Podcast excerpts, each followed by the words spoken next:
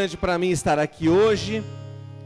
Eu quero compartilhar uma palavra com os amados irmãos, dentro desse tema dessa campanha maravilhosa, que esses sinais seguem aqueles que creem. E eu creio em sinais. Quantos aqui creem em sinais? Aleluia! Que bom que você crê, eu também creio. Então, há mais de um aqui, há mais de dois, há mais de 30, 50 pessoas crendo no poder de Deus, então é certo, querido, que quando há fé num lugar, Deus se manifesta de uma maneira poderosa.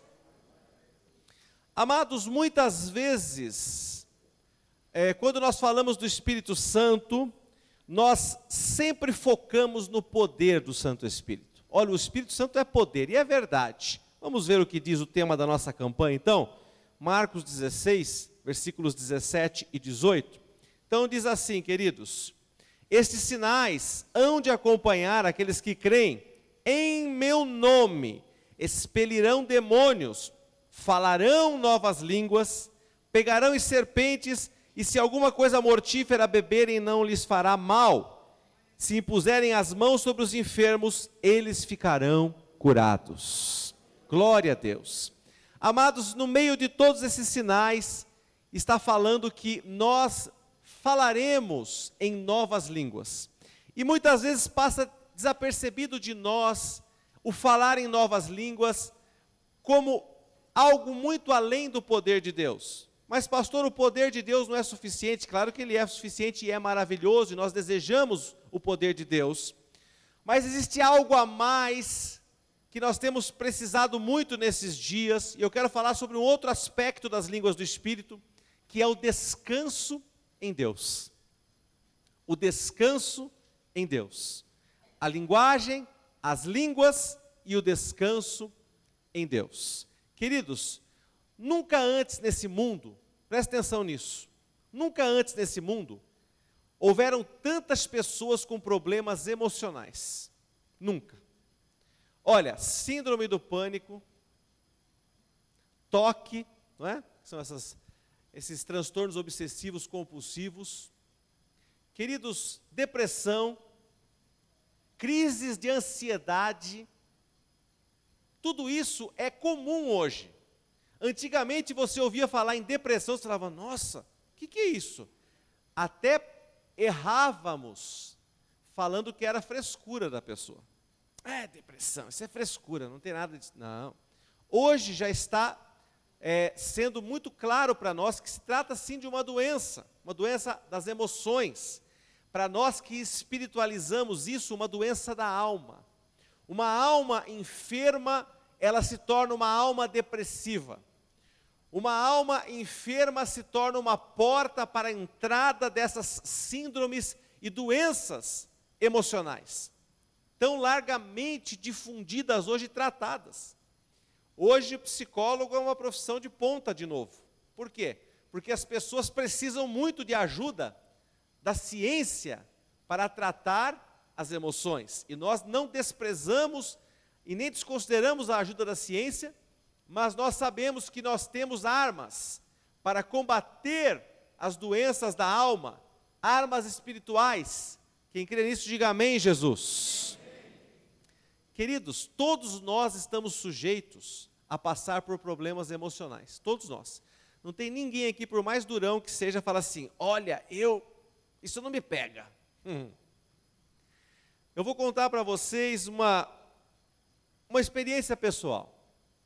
Este ano, alguns de vocês sabem, é, minha mãe foi morar com Jesus, ela passou um período enferma, período muito difícil para nós, e durante o tempo em que ela esteve doente, internada, é, aconteceu algo, é sempre novo, né? Eu já tinha perdido meu pai, então o luto, a perda de um ente querido não era uma novidade em si para mim. Mas sempre é dolorido demais você perder o pai, a mãe, é algo muito forte, é uma experiência muito forte, o luto por um familiar tão próximo assim. Ainda mais quando você tem um bom relacionamento, quando você é, tem uma proximidade com essa pessoa, é algo muito dolorido. E neste tempo, queridos, que nós fomos internar a minha mãe, é, isso é recente, né? foi no meio deste ano, o telefone que foi dado lá no hospital, um dos números era meu. Era o meu e de uma irmã minha. Então, o hospital, quem já lidou com isso sabe como é que é, ele tem aquele horário para ligar, né? Aquele horário, olha, nós vamos ligar entre duas a, da tarde até seis da tarde. Aí, ou nós vamos ligar entre três da tarde até sete da noite. E você, querido, o que aconteceu? Eu nunca tinha passado por isso, porque eu era da época ainda de visita, né? Olha, chegou a hora, você ia no hospital, dependendo da pessoa estar tá ruim como for, né? Não era assim antes da Covid? Era assim, né? Você ia no hospital, dependendo, é horário, ah, está na UTI, mas você ia no hospital. Então, aquele horário você ia lá, era 15 minutos, era meia hora, você ficava no hospital. Esse negócio de telefone é recente. E queridos, quando passou aquele número para o meu número para o hospital, então se eu desse ocupado da minha irmã, ligava para mim, se desse ocupado do meu, ligava para minha irmã. Variava. Isso mexeu comigo. Por quê? Estava, estava levando o dia, aí de repente, uma da tarde. Falava, hum, duas horas em diante, o hospital liga. Aí, para mim, o que acontecia, querido? Aquilo já, meu dia, eu não conseguia mais render. Não conseguia. Porque a expectativa daquela ligação era algo para mim que era muito pesado. Entendeu? E, eu, e o pior ainda, se, se demorasse, eu falava assim: nossa, será que ligaram para minha irmã e aconteceu alguma coisa, ela não está querendo falar comigo? Né? Ela está segurando a informação. Então, queridos, para resumir, eu comecei a ter algo que eu nunca tinha experimentado na minha vida, uma crise de ansiedade. Olha que coisa. Ah, mas isso dá em, em crente? Dá.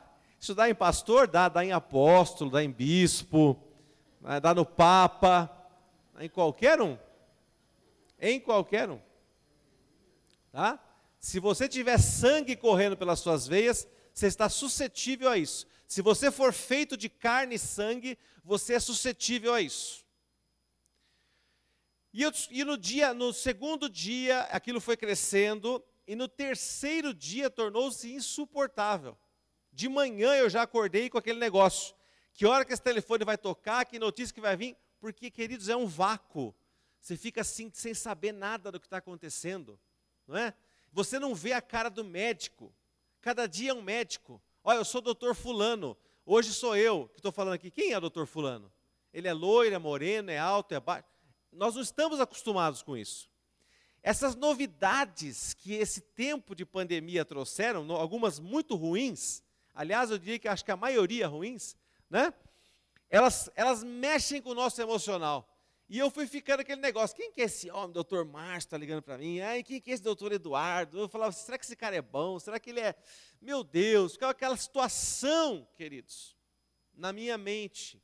No terceiro dia eu estava explodindo, não é? é? É lógico que eu não sou de extravasar, de ficar falando, cada um tem o seu jeito de lidar com isso, mas eu comecei a ficar quieto, comecei a ficar angustiado, ah, enquanto a ligação não vinha, eu não me libertava daquilo. E eu orando, olha, queridos, e aí, mas pastor, você não fez nada? Eu orando. Orando, declarando a palavra de Deus. Senhor, eu creio na tua palavra. O Senhor tem o melhor para minha mãe, Pai. O Senhor está naquele hospital, o Senhor guia os médicos. Eu sou uma pessoa que crê nos milagres, uma pessoa que crê no poder de Deus. Mas mesmo orando e confessando a palavra, a ansiedade tomou conta do meu coração e eu não conseguia me libertar daquilo. Tinha pessoas da minha família que estavam na base de remédio, de ansiolíticos. Eu estava na luta contra esses sentimentos. E eu comecei a falar: Senhor, me ajude a, a me libertar, a superar este momento terrível emocional que eu estou passando. Foi quando eu comecei a sentir que eu deveria orar em línguas que eu deveria começar a orar no Espírito. E queridos, eu, eu sem saber muito bem, é, mas sentindo aquela direção, aquele desejo, eu comecei a orar em línguas no primeiro dia, aquilo foi me ajudando. Eu já tinha passado por outras situações difíceis em que eu usei esse recurso, mas dessa vez foi muito claro para mim. Fernando, você deve orar em línguas para que esta ansiedade saia do teu coração e da tua mente. E eu comecei a orar intensamente no, primeiro, no terceiro dia, no quarto dia. E, queridos, quando chegou no quinto dia, minha mãe ficou dez dias internada. Quando, nos últimos dias, querido, algo extraordinário aconteceu. Eu tinha plena paz em meu coração. Mesmo com o quadro dela não melhorando, conforme ela piorava, mais paz em Deus eu sentia. E isso é uma coisa que o mundo não tem explicação. O mundo não sabe explicar isso. Você fala assim, quanto pior, você fica pior também. Não, quanto pior, e quanto mais eu orava no espírito, eu me acalmava. E aquela situação, queridos, foi trazendo paz ao meu coração. Tanto que eu consegui atravessar essa fase de luto, essa fase de dificuldade, muito bem, dadas as circunstâncias. Mas depois que aquilo passou, eu comecei a pedir para o Senhor bases. Eu falei, Deus, eu sei que funciona, mas eu quero entender mais como que isso se dá. Por que, que isso acontece? Por que, que as línguas são tão importantes? Eu pensei que não era para isso. Eu pensei que era para receber poder apenas. E por, poder, às vezes a gente entende que nós vamos curar uma pessoa fisicamente, que nós vamos ver algo extraordinário acontecendo dos nossos olhos, mas aquilo foi sobrenatural, aquilo foi invisível, aquilo foi interior, e nós esquecemos que a principal obra de Deus acontece dentro de nós. Então nunca se esqueça que a principal obra do Espírito Santo, ela começa dentro de você ela se realiza e se manifesta dentro de você. E queridos, estudando sobre isso, João capítulo 14, verso 25 em diante, explica um pouco sobre isso e eu quero lançar bases para aquilo que nós vamos fazer nessa noite. Isso vos tenho dito estando ainda convosco. Mas o Consolador, o Espírito Santo, a quem o Pai enviará em meu nome, esse vos ensinará todas as coisas e vos fará lembrar de tudo que vos tenho dito. Olha o Espírito Santo, vos fará lembrar de tudo que vos tenho dito. Próximo versículo. Deixo-vos a paz, a minha paz vos dou. Não vou lá dou como a dá o mundo. Não se turbe o vosso coração, nem se atemorize. Fica aí no 27. Queridos, eu li esse texto já mais de 100 vezes na minha vida, com certeza. Mas eu nunca tinha associado essa paz que ele deixou com o Espírito Santo. Apesar de ser o versículo anterior. O Espírito Santo que vai ficar em vocês, olha o versículo 26. Olha de onde vem o Consolador, o Espírito Santo, a quem o Pai enviará em meu nome, esse vos ensinará. Versículo 27. Logo ele fala: Deixo-vos a paz. Queridos, a paz que Jesus deixou, ela é guardada e manifestada na pessoa do Espírito Santo. O Espírito Santo é o guardião da paz de Jesus. Por isso que é impossível uma pessoa estar cheia do Espírito e faltar paz. Se está faltando paz, não é que você não tem o Espírito Santo, é que você não está cheio o suficiente dele. Porque se você estiver cheio o suficiente dele, do Espírito de Deus, a tribulação, a síndrome do pânico, a ansiedade não vai conseguir tomar conta. Veja o que ele diz: não se turbe o vosso coração, nem se atemorize. Então a paz tira o temor, a paz tira a tribulação, a ansiedade. Um coração turbado é um coração ansioso, é um coração em ebulição, que não tem paz. O que é uma turba? É uma bagunça, é uma agitação, o que, que é isso, querido? É uma alma agitada, inquieta, onde não há descanso.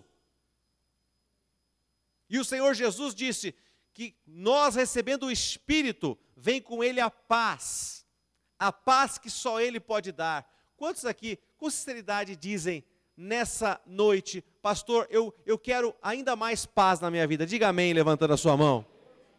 Glória a Deus. Mas, que, queridos, quem disse que o Espírito Santo e a paz estão ligados? Quando Jesus foi batizado por João Batista e o céu se abriu e ele recebeu o Espírito Santo, o que, que, que tipo de ave pousou em Jesus? Hã? Uma pomba. A pomba é símbolo do que? Da paz. Então, querido, você entende que o Espírito Santo e a paz estão ligadas. Quando você recebe o Espírito Santo, vem junto a paz. A paz.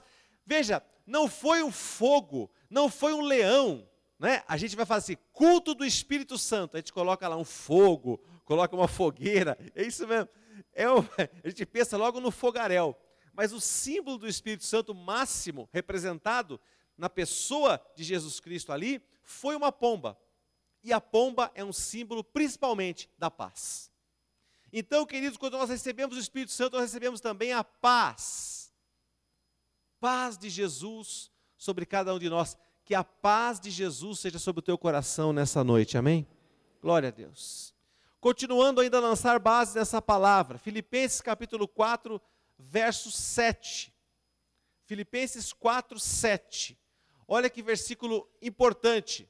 Eu quero que você leia comigo, por favor. Se você consegue ler aqui, eu vou ficar até de lado para facilitar para você. Eu quero que você, você, igreja, leia comigo, por favor. Vamos lá. E a paz de Deus, que excede todo entendimento, guardará o vosso coração e a vossa mente em Cristo Jesus. A paz é o guarda do coração e da mente.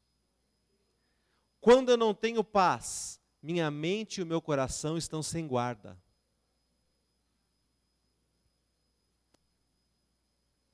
Quando eu não tenho paz, minha mente e meu coração não têm guarda, não tem quem vigie. Não tem quem, quem impeça a entrada do que, querido? De pensamentos ruins, de pensamentos de derrota, de pensamentos até de, de morte, de suicídio. Tantas pessoas se, se suicidando nesses tempos de pandemia, por que essas pessoas praticaram isso? Porque a mente e o coração delas estavam sem guarda. Não tinha ninguém guardando, e quem é o guarda da mente e do coração? A Bíblia diz que é a paz de Deus. Então, uma mente e um coração sem paz são uma mente e um coração sem proteção contra tudo aquilo que há no mundo. Então, experimente você sem o guarda da paz, sentar em frente à televisão.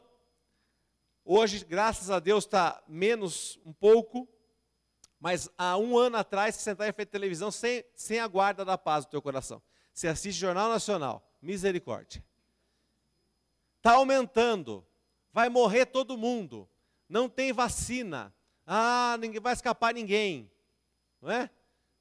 E, e, e o que acontece? Você se alimentando daquilo, olha, bandidos armados, no céu, não sei o quê, em tal lugar, a sua mente e seu coração estão sem a guarda da paz. Aquilo entra no teu coração, gerando o que? Ansiedade. Olha, você está na empresa, a empresa está em dificuldades. Você ouve um boato, olha, vai ter uma demissão grande aqui. Eu acho que dessa vez você não escapa. Se a tua mente e o teu coração estão sem a guarda da paz de Cristo, da paz de Deus, o que acontece? Aquele pensamento te pega. Meu Deus, esse facão que vai ter agora, não vou escapar. Não tem jeito, porque ó, eu tenho certeza que eu vou cair nisso. Ah, ai, que coisa. Por quê, querido? Você está sem defesa, sem a guarda da paz. Hoje nós vemos milhares de pessoas perturbadas em suas emoções, sem descanso para suas almas, mesmo sendo cristãs. Agora eu quero tocar no X da questão, porque quando a gente pregava falta de paz antigamente, a gente pregava para quem não tinha Jesus. Hoje nós vemos cristão com síndrome de pânico. Hoje nós vemos cristão depressivo. Cristão com crise de ansiedade. O que, que é isso então, pastor? O que está faltando? Está faltando a guarda do Espírito Santo, a guarda da paz de Deus no teu coração e na tua mente. O inimigo está conseguindo entrar. Queridos, é como diz o ditado: é impossível impedir que os pássaros voem sobre a sua cabeça. Mas fazer ninho é outra coisa, certo? Ele vai ficar voando, o pensamento maligno, ele vai ficar voando na tua cabeça. Agora, você deixar sentar e fazer um ninho, aí é responsabilidade tua. Como eu deixo eles fazer, esses pensamentos fazerem ninho, morada na minha mente? Quando eu não tenho a guarda da paz de Deus. Quando eu não tenho a proteção do Espírito Santo. Por isso que nós vemos, queridos, tantos pensamentos medíocres, tantos pensamentos de morte, de impossibilidade, de fracasso, de pequenez. A Bíblia diz que você foi criado à imagem e semelhança de Deus, e quem crê nisso, diga amém. Você acha que Deus fica depressivo? Você acha que Deus tem crise de ansiedade, como eu tive? Você acha que Deus sofre de síndrome do pânico alguma vez? Você consegue imaginar Deus passando por isso? Então você, filho, filha de Deus, você não nasceu para que essas coisas estejam fortes, mais fortes que Deus. Veja, Jesus disse: No mundo vocês terão aflições, mas tem de bom ânimo, porque eu venci o mundo. Não significa que nós não vamos passar por isso. Eu passei. Há muitas pessoas aqui, se eu pedir para levantar a mão, levantarão. Dirão, eu passei. Mas eu quero dizer para você, querido, que em Cristo nós somos mais que vencedores. Nós não vamos permitir que essas coisas tenham lugar na nossa vida, dominem nossa vida no poder do Santo Espírito, querido. Mas eu comecei a ver algo além, eu comecei a falar, Senhor, por que a oração em línguas? Isaías capítulo 28, versos 11 e 12. Muito interessante. Então, querida, a primeira revelação que eu tive foi essa, de que uma mente e um coração perturbados são uma mente e um coração sem a guarda da paz, que a paz é, é o guarda. Se eu não tenho paz, eu não tenho guarda na minha mente e nem no meu coração. A segunda revelação que veio ao meu coração foi nesses dois versículos que eu já cantei músicas dela e tantas coisas. Diz assim: pelo que por lábios gaguejantes e por língua estranha falará o Senhor a este povo. Agora, olha o que Deus diz. Ao qual ele disse: Este é o descanso. Dai descanso ao cansado, e este é o refrigério. Mas não quiseram ouvir. Quando eu comecei a orar, falei: Senhor, me mostra isso, meu Pai me mostra com profundidade. Eu comecei a sentir isso no meu coração. Por línguas estranhas eu estou profetizando, este é o descanso. Eu encontro descanso orando em línguas. Encontro descanso orando em mistérios. Falei, Senhor, é isso? Há descanso na oração em línguas? Há. Ele diz: Este é o descanso. Enquanto você ora em línguas, as línguas estão dizendo: Este é o descanso. Dai descanso ao cansado. A maioria das vezes que você ora em línguas, você não tem interpretação daquilo que você está orando. Mas esse versículo, ele nos sugere, e eu creio nisso fortemente, que sempre que nós oramos em línguas, uma das coisas que nós estamos falando nesses mistérios é: este é o descanso. Dai descanso ao cansado. Aleluia! Aleluia! Querido, cada vez que você ora em línguas, cada vez que você ora em mistérios, você está orando isto. Você está dizendo: Este é o descanso, dai descanso e refrigério. O que, que é refrigério, querido? Refrigério é quando você está com a cabeça quente e você refrigera a sua mente. Quantas vezes você já falou assim: Hoje eu estou com a cabeça quente? Refrigério é o contrário de cabeça quente. É cuca fresca. é você bem. É você tranquilo. Querido, alguém disse que se a paz fosse vendida em farmácia, seria o remédio número um. Número um. Você fala assim, eu quero paz. Quanto? Cinco gotas por dia que eu estou precisando. Alguns já devem estar em 30 gotas. Mas se pudéssemos comprar paz na prateleira, querido, seria o remédio mais vendido do mundo. Poderia custar quanto fosse. Naquela hora da tribulação, da angústia, naquela hora que você, do aperto, ai, aqui tem paz instantânea. Você vai lá e compra, paga quanto for, empresta dinheiro. Não tem, não tem dinheiro que pague a paz. Não tem. Não existe paz para ser vendido na prateleira de lugar nenhum. O dono da paz é Jesus. o príncipe da paz é Jesus. Ele deixou paz com seu espírito por lábios gaguejantes e por língua estranha, você está dizendo: Este é o descanso, este é o refrigério. Agora, há uma condicional aqui. Há pessoas que não querem ouvir. Eu não quero ouvir. Atos dos Apóstolos mostra a pregação de Estevão, ela era tão poderosa e ungida, chegou o momento que a única alternativa dos fariseus foi fazer o quê? taparem seus ouvidos. Ele começou a pregar tantas revelações que incomodavam aqueles homens, que eles não tinham. Ah, e eles gritavam, não só tapavam os ouvidos, como a Bíblia diz que eles tapavam os ouvidos e gritavam, para não ouvir a palavra de Deus. Porque a palavra de Deus tem poder poder para transformar poder para mudar todas as coisas. Por isso que um coração fechado tenta evitar o ouvir a palavra de Deus.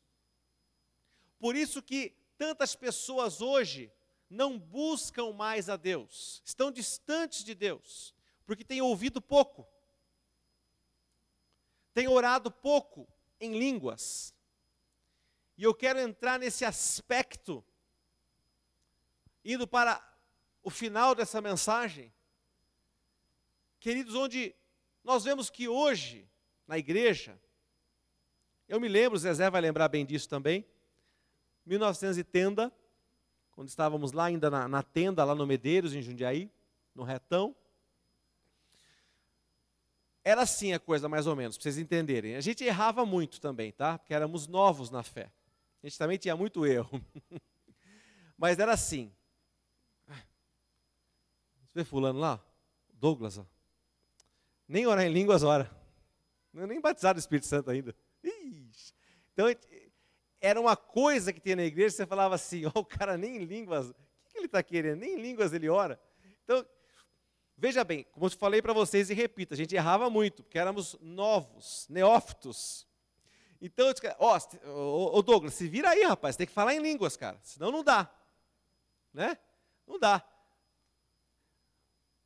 para ser um, um, obreiro do culto de libertação, se não, se não falasse línguas, com evidência de falar em línguas, não podia ser obreiro. Esse irmão não fala em línguas, não, ele vai fazer o que aqui no, na libertação? Não tem o espiritual, o sobrenatural. Ministério de louvor. A gente ia encaixar alguém no ministério de louvor. Ah, mas esse, esse aqui não é, não é nem batizado. Tem uma voz maravilhosa, mas não ora em línguas, não serve. Então, que a gente, veja bem, como eu falei, repito, terceira vez, a gente errava muito. Porém, a ênfase em ser batizado com o Espírito Santo, com a evidência de falar em línguas, foi se perdendo ao longo do tempo. Então hoje é assim, ah, não, você não olha, ah, tudo bem, querido, uma hora, uma hora é, Deus vai te dar, a graça vai vir sobre você uma hora, você vai começar a falar em línguas, e as coisas vão, vão, vão clarear para você e, e, tal. Mas eu lembro que nós fazíamos cultos do, de batismo do Espírito Santo, e, e, e, vigílias, e busca, e ore por mim, e muitas vezes nos grupos familiares, ainda não eram células, nos grupos familiares, eram, eram meses que estudávamos sobre o Espírito Santo, tipo agosto normalmente, né? Então a gente buscava o Espírito Santo naquelas reuniões pequenas e, e buscávamos que a pessoa fosse batizada com o Espírito Santo. E hoje, muitas vezes, estava comentando com o pastor Narciso hoje, a gente falha nisso. porque a gente quer que a pessoa venha para a igreja, que a pessoa eh, faça um curso ou alguma coisa, mas sem dar a devida ênfase ao batismo com o Espírito Santo. Quantos estão entendendo? Digam amém.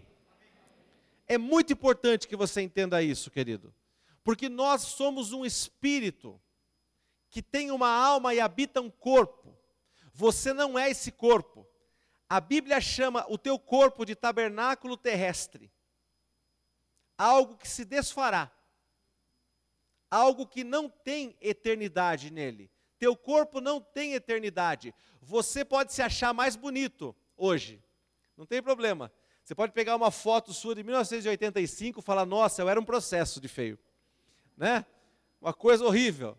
Meu Deus, melhorei muito, né? Olha, graças a Deus. Porém, querido, daqui 20 anos para frente você vai querer ver a foto do passado. Porque você não fica melhor. Não é? A gente não fica mais forte, mais jovem. Infelizmente, o nosso tabernáculo terrestre se decompõe. Então, nós temos que buscar a eternidade. Nós temos que ter o foco maior das nossas vidas naquilo que é espiritual. Nós precisamos buscar, querido, com zelo os dons do Espírito. Precisamos buscar com avidez, com desejo. Ora, como é que nós vamos ter sinais nos seguindo se nem batizados no Espírito Santo nós somos. Agora veja como é que a igreja primitiva tratava o assunto batismo com o Espírito Santo. Para a gente ver, vamos checar, vamos comparar. Vamos comparar se a gente está alinhado com a igreja primitiva. É Atos dos Apóstolos, capítulo 8, verso 14. Vamos ver como é que está o nosso alinhamento com a igreja do Novo Testamento. Então diz assim, ó, ouvindo os apóstolos que estavam em Jerusalém, ele estava lá em Jerusalém, que Samaria recebera a palavra de Deus, enviaram-lhe Pedro e João. Ó, está acontecendo salvação na Samaria. Enviaram Pedro e João. Ou, e aí que continua. Os quais, descendo para lá, o que, que eles fizeram? Leia comigo, bem alto, vamos lá? Oraram por eles para que recebessem o Espírito Santo. De novo, vamos lá? Oraram por eles para que recebessem o Espírito Santo. Eles não foram lá falar de doutrina, eles não foram lá falar como funciona a igreja. Eles, hoje, hoje eh, a gente começa, olha irmão, vem aqui na nossa igreja, porque nós temos um departamento infantil muito bom, temos escolinha para as crianças, tudo. Né? O, o, os apóstolos foram lá, eles não foram falando da escolinha, nem se era agradável, se tinha cantina, se tinha ônibus para trazer. Eles chegaram e preocupados se eles já tinham ou não recebido o Espírito Santo.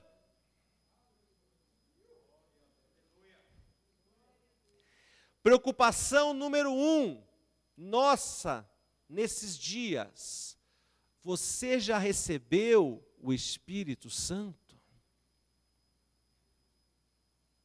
Versículo 16. Porquanto não havia ainda descido sobre nenhum deles, mas somente haviam sido batizados em o nome do Senhor Jesus. Como é que eles sabiam que não tinha descido o Espírito Santo sobre eles? Eles não oravam em línguas. Não havia evidências.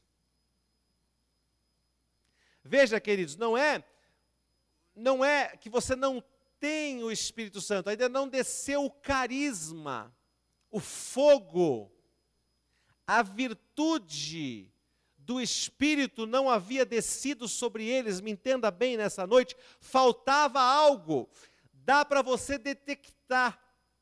Quando você anda em espírito, você detecta, você percebe uma pessoa que não está no espírito, uma pessoa que não recebeu o Espírito Santo. Então eles falaram assim: ó, não havia descido ainda sobre eles, só tinham sido batizados em nome de Jesus. Agora põe na NVI para nós, por gentileza, na NVI. Não havia descido ainda. Né? Versículo 17. Então Pedro e João lhes impuseram as mãos, e agora leia bem alto comigo, e eles receberam o Espírito Santo. receberam o Espírito Santo. Queridos, enquanto as pessoas estão preocupadas em, em no, o que fazer, o que não fazer, o que deixar de fazer, os apóstolos tinham foco. Eu preciso fazer desta pessoa que acabou de receber Jesus alguém que também tem a manifestação do Espírito Santo sobre ele. Eu preciso fazer isso. Então era um trabalho que nós precisamos assumir como nosso também nesses dias.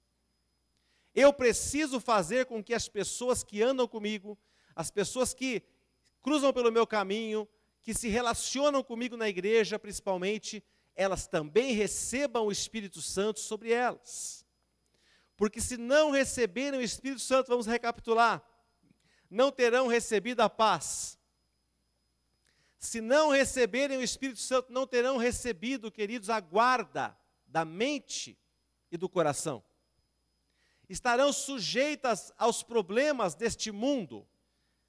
Não é que não, não, vamos ter, não vamos ter mais problemas se tivermos o Espírito Santo, é que nós vamos superar todos com a ajuda do Espírito de Deus. Querido, ter o Espírito Santo, quando eu, eu, eu fui batizado no Espírito Santo com a evidência de falar em línguas, eu pensei que no outro dia o céu ia, ia ser um azul mais forte eu pensei que o sol ia ter uma outra cor, um outro tom de amarelo. Eu tinha uma expectativa sobrenatural, mas de coisas que eu posso ver. Eu queria ver as coisas mudadas, mas na, na dimensão da matéria, na dimensão dos olhos humanos.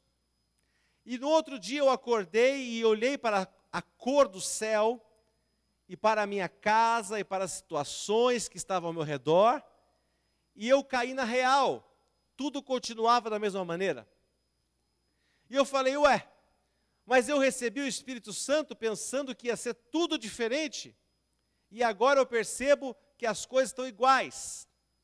Foi quando Deus começou a mostrar as coisas dentro de mim. Foi quando eu comecei a passar por situações que mostraram que eu havia mudado, que dentro de mim algo tinha acontecido. Então a obra do Espírito Santo começa no teu interior, começa dentro de você, e depois a obra do Espírito ela se exterioriza. Ela começa a se manifestar, queridos, de maneiras maravilhosas, como eu já vi, coisas lindas, já, já participei de reuniões que pessoas emagreceram na reunião. Eu já participei de reuniões que as pessoas tiveram obturações douradas, que tiveram brilho nas mãos, tantas coisas eu vi, não é que me contaram, eu vi. Mas, queridos, nós não vamos e não podemos e não devemos ficar ligados às manifestações físicas do Espírito Santo apenas. Veja, a preocupação dos apóstolos era se eles haviam recebido o Espírito Santo para que eles fossem melhores cristãos, mais apegados com Deus. Eles sabiam que era uma ligação íntima com Deus o ter o Espírito Santo. E ao, quando você tem o Espírito Santo, você passa a ser uma pessoa mais íntima de Deus. Você começa a ver as coisas na dimensão do Espírito. Então vem uma situação de luta na tua vida. Eu vou repetir de novo essa palavra: desemprego uma crise financeira. Você olha para aquilo na dimensão da carne e fala, eu estou frito. Eu não sei como eu vou sair disso. Eu não sei, não tenho, não tenho como pagar, eu não tenho situação. Por quê, querido? Você está vivendo na dimensão do 1 mais 1 é igual a 2. Quem disse para você que a matemática de Deus é igual à matemática dos homens? A Bíblia diz que Isaac, certa vez, semeou na terra da seca e colheu 100 por um porque o Senhor o abençoava. Então isso prova que a matemática de Deus nada tem a ver com a matemática humana. Quando você olha uma, uma pessoa doente, você fala: esse quadro é irreversível. Foi como na ocasião em que Lázaro foi ressuscitado: Senhor, já cheira mal? Já faz mais de quatro dias? Não tem mais jeito? Ele não estava ligado à dimensão da carne. Ele estava ligado à dimensão do espírito. Pode ser que haja situações na tua vida hoje que o que está faltando para você é o olhar do Espírito Santo. É olhar com a lente do Espírito. É olhar com a lente das dimensões espirituais. Você tem visto tudo humanamente falando. E se você viver num mundo humano apenas, ele vai te trazer depressão. Ele vai te trazer angústia, ele vai trazer síndrome do pânico, ele vai trazer tristeza. Mas quando você está na dimensão do espírito, você começa a enxergar as coisas com outros olhos e com total possibilidade. Sabe, queridos, o impossível não existe mais para nós. Ah, mas pastor fulano morreu, fulano perdeu o emprego. Querido, isso não muda Deus. Isso não muda Deus. Não muda porque a vontade dele é soberana. Você sabe quem é que morre na véspera? Só o peru da sadia. Ninguém morre na véspera. Ninguém. A Bíblia diz, e eu creio, todos os meus dias estão escritos no teu livro, ó Senhor.